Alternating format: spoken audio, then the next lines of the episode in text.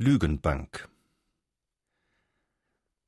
Als er in Madrid die Hofwohnung hinter der Calle de Atocha aufsuchte, wohnten fremde Leute darin. Ein Schuhmacher mit seiner Familie. Man gab ihm Bescheid, wieder waren die Eltern verzogen, nach Toledo diesmal. Gott mochte wissen, ob der Vater dort als Quacksalber oder als Winkeladvokat neue Hoffnungen ersah. Ein Bündel mit Miguels Habseligkeiten war zurückgelassen. Er nahm es, dankte und ging. Er fand eine Kammer am Matute-Platz, gleich hinter dem Kollegium von Loreto. Hier mietete er, ohne zu wissen, wie er bezahlen sollte. Als er sein Bündel auseinandernahm, lag obenauf seine rote Sklavenmütze aus Algier. Er setzte sie auf und betrachtete sich in einem zersprungenen Spiegel, der da hing. Sein Gesicht sah recht eingefallen und welk aus. Im Kinnbart und an den Schläfen schimmerte es schon grau. Er trug seine Mütze noch immer zurecht.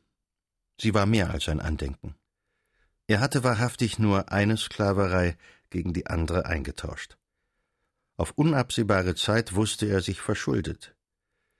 Verschuldet tief an die Eltern, an die arme Andrea, an die Oberen der frommen Schwester im Kloster, an die Leute in Portugal verschuldet an die trinitarische Brüderschaft, die ihn freigekauft, verschuldet für das Schiff, das einst Bruder Rodrigo geschartert, verschuldet an den Kaufmann Exarche für seine Fregatte, verschuldet, verschuldet, verschuldet.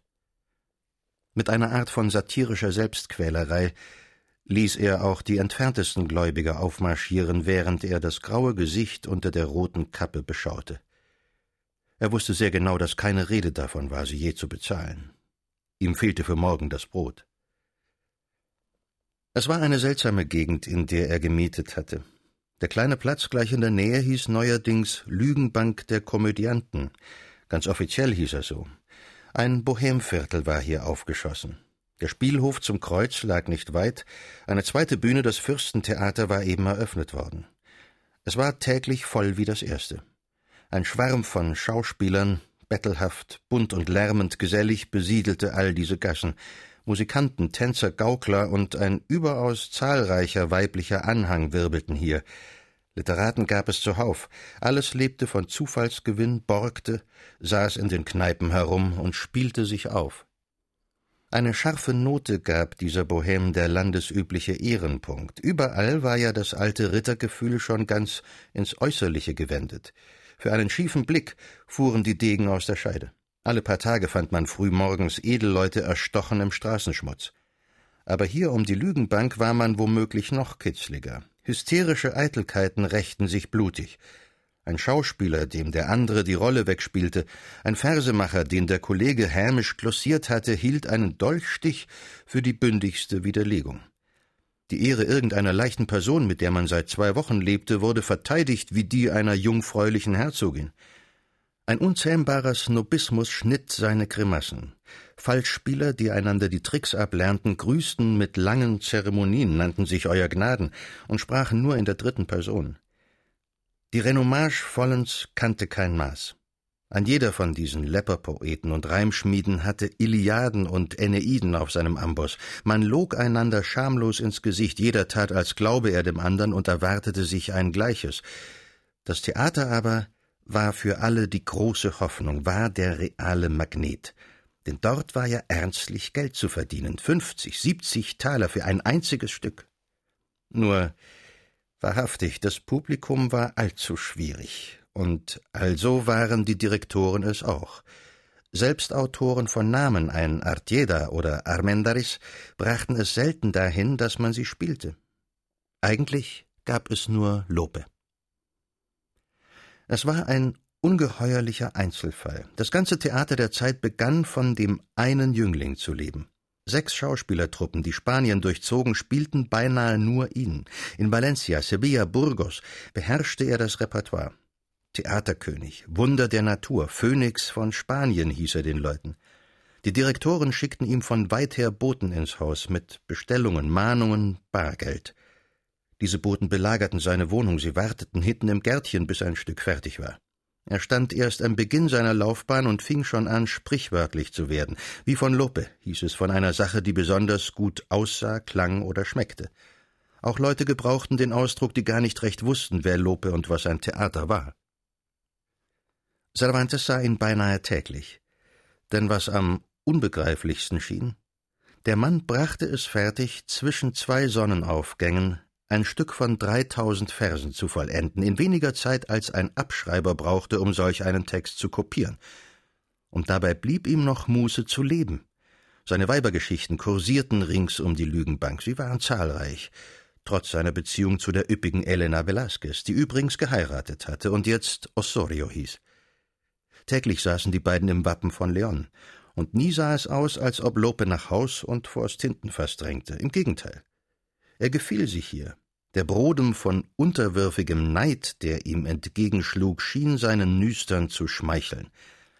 Den eher stillen Miguel Cervantes hatte er zuerst überhaupt nicht beachtet. Es saß da irgendein älterer Mann mit nur einer Hand, ohne erkennbare Profession. Auch als man einander häufiger traf und sich Gespräche ergaben, bezeigte Lope geringe Sympathie. Irgendetwas an Cervantes bereitete ihm Unbehagen. Miguel bedauerte das. Er bewunderte den Berühmten aufs höchste. Jenem ersten Theatereindruck waren stärkere gefolgt. Außerdem erschien von Lope alle paar Wochen ein neuer Band, mit zwölf Stücken jeder. Wahrhaftig, hier war Genialität. Möglich zwar, dass keines von allen diesen Schauspielen die Vollendung erreichte, aber alle enthielten zumindest Szenen, vor deren echter und großer Poesie das Herz einem aussetzte. Alles war da, was den Menschen bewegt und erheitert. Ein breiter und schäumender Strom von Tragik, Humor, Narrheit, Weisheit, Phantastik und realistischer Klugheit zog vorbei. Nichts glich dieser Vielfalt. Der Mann nahm seine Stoffe, wo er sie auftrieb. Ihm war jeder Anlass gleich gut. Ein Königsmord oder eine Novelle oder ein Stadtklatsch vom gestrigen Tag, Ariost oder Tasso, ein illustriertes Flugblatt, eine Heiligenlegende oder ein grober Spaß, den ein Kneipengenosse erzählte. Spanien, Griechenland, Deutschland, Persien, Polen, Amerika, jedes Land war ihm recht. Nichts von Würde war an dem jungen Mann. Jäh wechselten seine Launen, in nichts hielt er Maß. Jeden Augenblick gab es Skandal wegen der schönen Osorio. Eitel war er bis zum Absurden. Keine Schmeichelei erschien ihm zu plump, gutherzig und freigebig zeigte er sich im einen Moment und gleich darauf von giftiger Bosheit. Stellte man ihn, so kostete es ihn wenig, das eigene Wort zu verleugnen. Schon wusste er nichts mehr davon, das hatte ein anderer gesagt. Ein anderer war er wirklich von Stunde zu Stunde ein hundertgestaltiger Proteus. So erschien auch sein Schöpfertum dem Cervantes. Ihm war, als habe man es bei dieser ungeheuerlich flutenden Zeugung gar nicht mehr mit einem Schriftsteller und mit einzelnen Werken zu tun, dies wirkte weit eher wie eine ununterbrochene Eruption der Natur selbst, die ja auch nicht auf Grenzen und Folge bedacht ist, sondern aus ihrem strudelnden Schoß die Larve und das Geschöpf verantwortungslos und unversieglich hervorwirft. Aber Natur oder nicht, gewiss war, dass diese Produktion den Zeitgenossen und ihm den Weg zur Bühne versperrte. Längst natürlich hatte er die Bekanntschaft des Unternehmers Velázquez gemacht und auch die seines Konkurrenten Gaspar de Porres aber sprach er ihnen schüchtern von seinen Arbeiten, einem Verwandlungsstück Die Verwirrte, das halbfertig dalag, einer in Konstantinopel spielenden Tragödie Selims Tod, so blickten sie ihn wohlwollend an und gedachten der fünf oder zehn türkischen und Verwandlungsstücke, die von Lope in Aussicht standen. Seine Lage wurde immer bedenklicher. Der Wirt zum Wappen von Leon schenkte ihm den Becher nur noch halb voll. Schon dachte er wieder daran, seine Briefschreiberkünste fruchtbar zu machen, aber wer, der nicht schreiben konnte, korrespondierte in Madrid. Ab und zu verdiente er sich ein paar Realen mit Lobgedichten, wie sie die Schriftsteller ihren Büchern als Einleitung voransetzen. Er schrieb eines für einen dichtenden Karmeliterpater, eines auch für einen Menschen namens Juan Rufo, der das Leben des Don Juan d'Austria in langweilige Verse gebracht hatte. Fünf endlose Gesänge waren allein dem Sieg von Lepanto gewidmet. Es war ein wenig peinlich für Cervantes, als sich nachher das ganze Epos, das er überschwänglich gepriesen, als ein ziemlich schamloses Plagiat herausstellte. So ging es nicht weiter.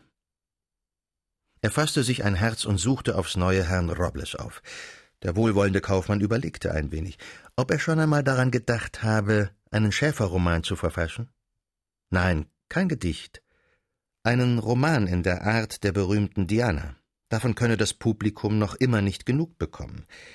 Von der Diana seien erst kürzlich wieder drei Neudrucke erschienen, und bei den Fortsetzungen und Nachahmungen sei der Erfolg nicht geringer. Die von Gil Polo liege jetzt schon in fünf oder sechs Sprachen vor. Sogar eine lateinische Übersetzung werde vorbereitet, für die Klöster vermutlich.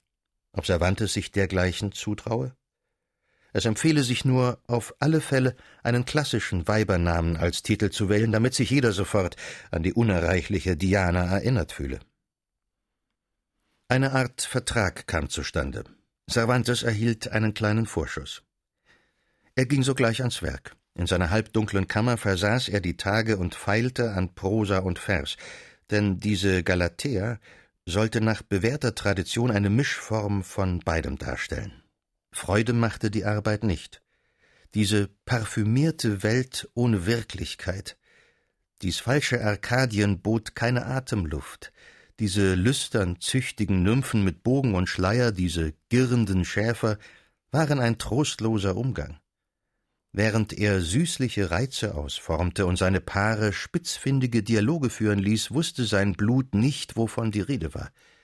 Mit Leidenschaft, wie der Mann sie fühlt, hatte dies preziöse Gezirp und Gejammer, hatte diese pedantische Liebesrhetorik nichts zu tun. Er stellte Modeware her. Er hätte lieber Schuhsohlen geschnitten, wenn er es gekonnt hätte. Er ging gegen die vierzig. Sein Leben war leer gewesen von Liebe. Enttäuschungen seiner Jugend lagen weit. Er hatte Weiber umarmt in allen Städten, in die ihn das Abenteuer verschwemmte. Meist waren es solche, die man vergaß noch, während sie einem an der Brust lagen. Spürte er, dass eine sich an ihn schloss, die ihm gefiel, so riss er sich los. Das war nicht zu brauchen. Was sollte der Soldat, Krüppelbettler, mit Anhang und Fessel? Jetzt aber, gerade jetzt, während er um des Brotes willen dies leere Geliebel reimte und leimte, schoß wie ein Raubvogel aus dunklem Gewölk die Liebe auf ihn hernieder und schlug ihm die Fänge ins Herz.